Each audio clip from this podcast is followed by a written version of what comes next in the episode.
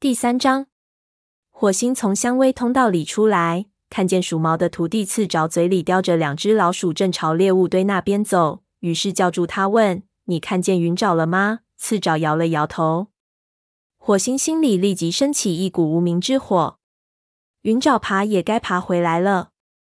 他命令刺爪：“好吧，把这两只老鼠给老年猫们送过去。”刺爪应了一声，快步走开了。火星气得浑身发颤，不过他生这么大的气，更多的是出于恐惧。他心里吼道：“虎掌捉住他怎么办？”他急急忙忙赶往蓝星的巢穴，想向他汇报完老师的人选后，便去寻找云爪。火星来到高岩下，来不及梳理蓬乱的毛，便朝内通禀。听见蓝星回应，他立刻走了进去。蓝星还和他离去时一样，怔怔地躺在窝里。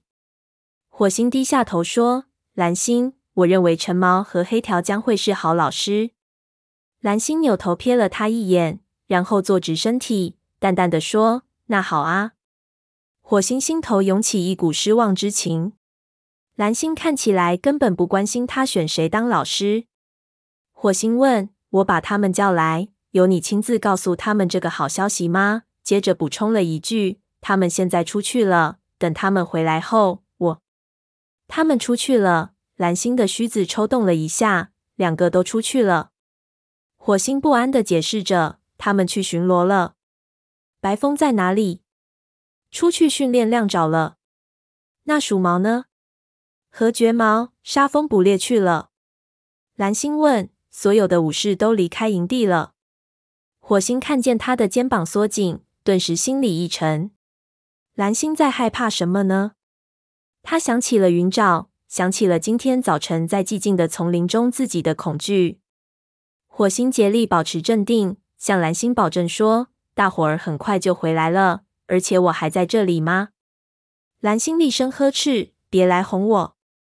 我可不是被吓坏的幼崽。”火星吓得后退了一步。只听蓝星继续说：“在大伙儿回来之前，你不许离开营地半步。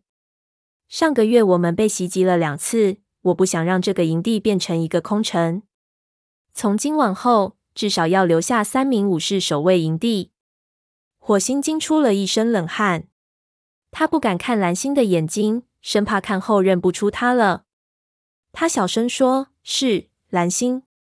黑条和陈毛回来后，叫他们到这里来。我想在典礼举行前和他们谈谈。遵命，下去吧。”蓝星朝他晃了晃尾巴，仿佛认为他在浪费时间，将族群置于危险境地似的。火星退出了巢穴，他坐在高岩下，扭过头去舔尾巴。他该怎么办呢？他真想奔进丛林找到云爪，把他安安全全的带回营地，但蓝星已经命令他在大伙儿回来之前不许离开营地了。正在这时，他听到营地外的灌木丛里发出沙沙的声响。随即嗅到黑条、奔风和陈毛的气味。他们走进金雀花通道，脚步声慢了下来。不一会儿，奔风第一个从金雀花通道里走了出来。火星精神一振，现在他可以出去找云爪了。他急忙跑过去问：“情况怎么样？”奔风报告说：“没有发现其他族群的迹象。”黑条插嘴说：“不过我们在两脚兽的盘的附近。”嗅到了你徒弟的气味，火星竭力装作漫不经心地说：“你看见他了？”黑条摇了摇头。陈毛嘻嘻坏笑道：“我想他是在两脚兽的花园里找鸟吧，大概那比较合他的口味。”火星没有理会他的讥讽，问奔风：“气味新鲜吗？”“很新鲜，不过我们跟丢了他的踪迹，所以就回来了。”火星点了点头。至少他知道该去什么地方找云爪了。他说：“黑条和陈毛，蓝星让你们去他的巢穴里一趟。”看着黑条和陈毛朝蓝星的巢穴走去，火星犹豫了一下，不知道是否该和他们同去，以免蓝星做出什么奇怪的举动来。这时，他看见奔风带着刺爪正朝营门口走，急忙喊道：“你们要去哪里？”蓝星要三名武士留守营地。如果奔风离开，他就不能去找云爪了。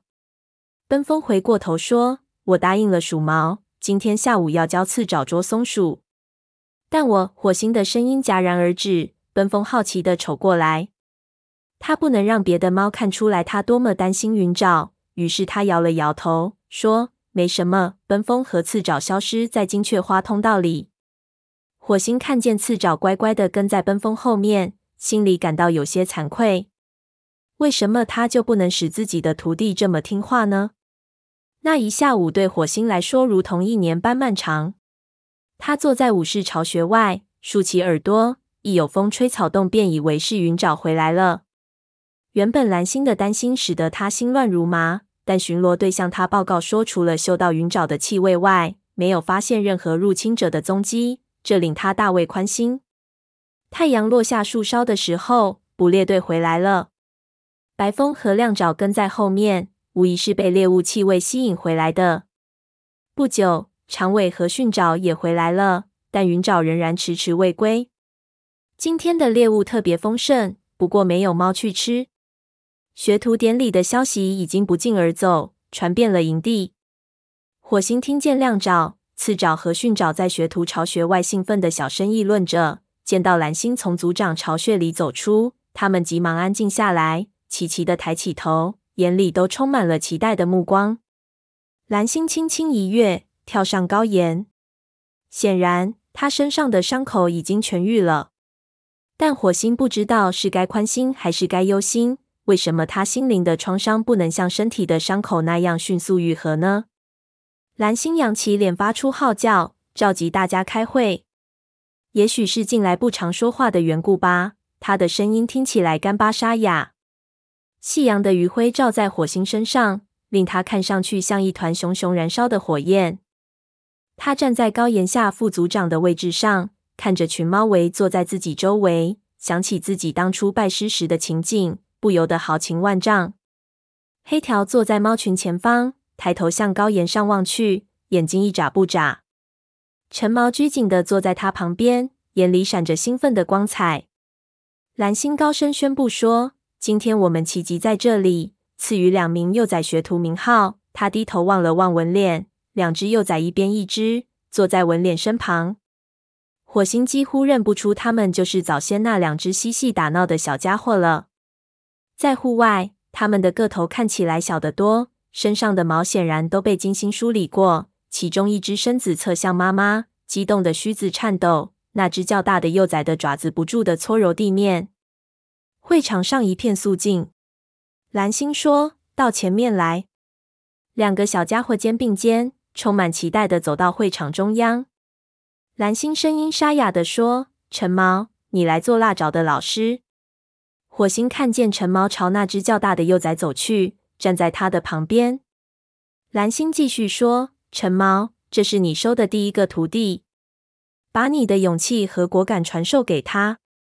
我知道你会是个好老师，但遇到问题时别怕向高级武士们请教。”陈毛神情自豪。弯下脖子和辣爪对触了一下鼻子，辣爪兴高采烈地跟着新老师回到猫群中。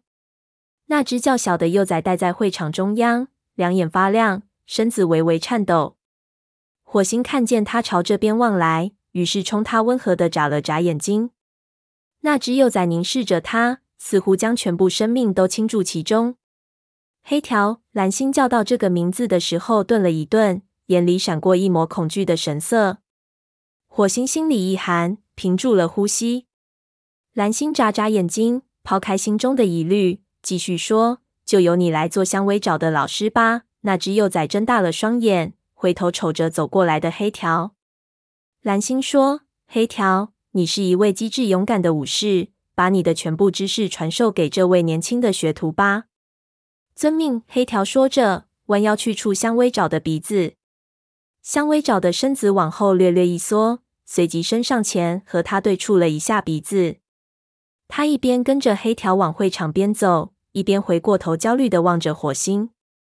火星冲他点了点头，以示鼓励。大家纷纷过来向两位新学徒表示祝贺。他们围在一起，高喊着新学徒的名字。火星正要过去祝贺，一瞥眼看见一团白影溜进营地。云爪回来了。火星急忙跑过去，问：“你去哪儿了？”云沼放下嘴里的水老鼠，说：“捕猎去了。”“这就是你捕到的猎物吗？”“还真是不少啊。”云沼耸了耸肩膀，说：“总比没有强吧？”火星问：“你早晨捕到的那只鸽子呢？你没有把它带回来吗？”云沼反问。火星气往上冲，呵斥道：“那是你的猎物。”云沼坐下来，卷过尾巴盖住前爪，说：“那我明天早上去把它取回来吧。”火星说：“好吧。”云沼漠不关心的样子，令他越看越来气。既然你不饿，把它……火星鼻子朝那只水老鼠痒了痒，送到猎物堆那边去。云沼又耸了耸肩膀，衔起水老鼠走开了。火星气呼呼的转过身，看见白风站在身后。白风温和地说：“总有一天他会明白的。”火星嘟囔说：“希望如此吧。”白风巧妙的转换了话题，问：“你决定好由谁率领明天清晨的巡逻队了吗？”火星迟疑了一下，他只顾担心云沼，早把这件事抛到脑后了。还有明天其余的巡逻队和捕猎队该派谁去，他也没有想过。好好想想吧。还有时间，白风说着，转身要走开。火星不由得心里一动，说：“就让我带领长尾和鼠毛去吧。”白风高兴地说：“好主意。要我去通知他们一声吗？”说着，白风朝猎物堆方向望去，只见大家正聚集过去。火星说：“好的，谢谢你了。”火星看着白风走远了，这才发现自己的肚子饿得咕咕直叫。他正要朝猎物堆走去，忽然看见猎物堆周围的猫群中混杂着一个雪白色的小毛球。云沼分明将他的命令当作了耳旁风，擅自去取猎物了。火星勃然大怒，气得腿都抬不动了。不过他不想和云沼当众发生争执。云沼衔起一只肥老鼠，正要后退，哪想撞在白风身上。火星看见白风神情严厉的瞪着云沼，低声说了几句话，接着便见云沼立刻将老鼠放回猎物堆里，夹着尾巴灰溜溜的回到了巢穴。火星感到十分尴尬，急忙转过头去，他的胃口一下子没了。他看见蓝星躺在武士巢穴旁的一簇香薇丛下，便想过去同他聊聊他那个不听话的徒弟。见蓝星又回到原先那种忧愁不堪的样子。心不在焉的拨拉着一只小鸽东，火星心里一股悲凉之意油然而生。只见蓝星慢腾腾的站起身，缓缓向他的巢穴走去。那只鸽东丢在那里，一口也没动。